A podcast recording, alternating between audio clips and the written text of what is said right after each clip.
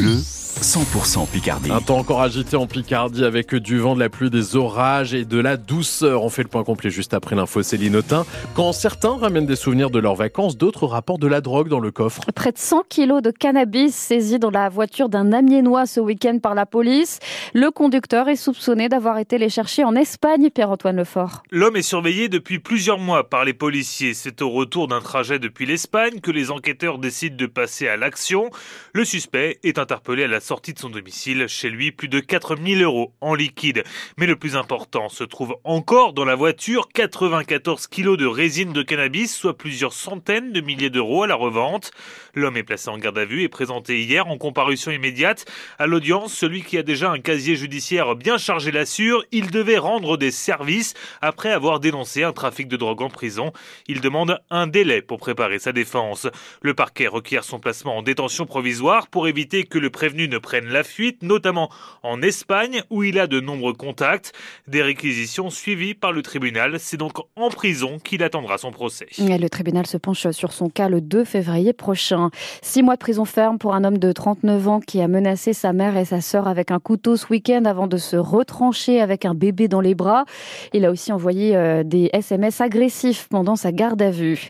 94 femmes mortes sous les coups de leur conjoint ou ex-conjoint l'année dernière, soit une baisse de 20% en un an. C'est un bilan euh, provisoire des féminicides que donne le ministre de la Justice. Il est contesté par le collectif Nous Toutes. Plusieurs enquêtes sont toujours en cours et sont susceptibles de faire évoluer ce total. Retour au calme au centre départemental de l'enfance et de la famille de la Somme. Les salariés en grève hier viennent de rencontrer le président du département après ses propos sur France Bleu Picardie concernant la gestion et l'état de la structure qui accueille en urgence des mineurs de l'aide sociale à l'enfance. Benjamin Vrido, élu Force ouvrière, estime avoir euh, réalisé une mise au point nécessaire.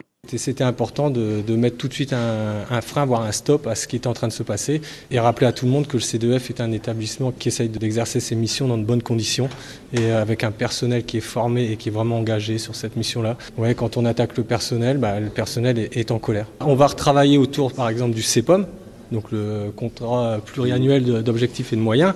Et pour nous, ça c'est important puisque c'est un peu le fil conducteur. C'est ce qui va nous financer pendant 5 ans. Et euh, autour de ça, bah, on, on, va essayer de, de, voir comment on peut penser les choses différemment. Le président du département, Stéphane Soulier, garantit de son côté l'autonomie financière et comptable du CDEF. Ça, ça m'a permis en tout cas de pointe du doigt un certain nombre de difficultés pour lesquelles on va travailler avec mes services et je reviendrai devant le CDF, devant les partenaires sociaux pour en discuter. Je me suis donné quelques mois pour que d'un point de vue technique, mes services travaillent avec ceux du CDF, hein, qui est une, un service autonome avec lequel euh, il n'y a aucune raison de ne pas avoir confiance à partir du moment où les choses sont dites et sont assumées. D'un côté, euh, j'ai vu des personnels extrêmement engagés et du côté du département, des professionnels qui veulent aussi faire avancer la cause de l'enfant. Le préavis de grève est désormais levé. 7h33, 20 à 40 mm de pluie en 24 heures attendu aujourd'hui dans l'Aisne. Météo France passe le département en vigilance orange pour crue. Le reste de la Picardie est en vigilance jaune. C'est tout rouge dans le Pas-de-Calais voisin où tous les cours d'eau risquent d'atteindre des niveaux exceptionnels selon les météorologues. Un magasin alimentaire coulé par la concurrence à Amiens. Le drive piéton d'Auchan vient de fermer le 31 décembre dernier faute de clientèle. Il faut dire que la lutte est rude. On compte six carrefours et un grand monoprix qui vient d'ouvrir rue des Trois Cailloux pour s'en sortir. Chacun mise sur la proximité. On y revient dans le prochain journal.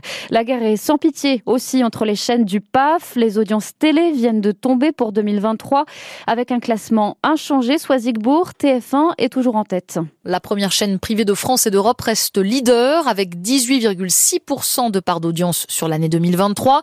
Un chiffre quasi stable par rapport à 2022, année où elle avait atteint son plus faible niveau depuis sa création, et ce malgré le mondial de foot au Qatar.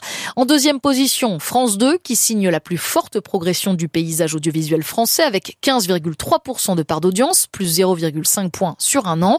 Juste derrière, on trouve France 3, qui perd 0,4 points, soit le plus fort recul de l'année, et se place juste devant M6. Du côté des chaînes info, c'est toujours la course entre BFM TV et CNews qui commencent à faire jeu égal. Elles étaient toutes les deux à 2,6% de part d'audience en décembre, mais BFM TV reste quand même devant sur l'ensemble de l'année. Si on avance un peu, Canal 26, LCI fait une très bonne année. Elle atteint 2% de part d'audience, du jamais vu dans son histoire. Enfin, autre grande gagnante de l'année, C8, la chaîne où officie Cyril Hanouna, qui devient première de la TNT, si on exclut les chaînes historiques comme France 5, à égalité avec TMC. Allez, la télé c'est bien, mais les livres c'est mieux. Rendez-vous cet après-midi à Upi, en baie de Somme, pour découvrir la toute nouvelle bibliothèque de la commune. On peut visiter le local près de la mairie à partir de 14h.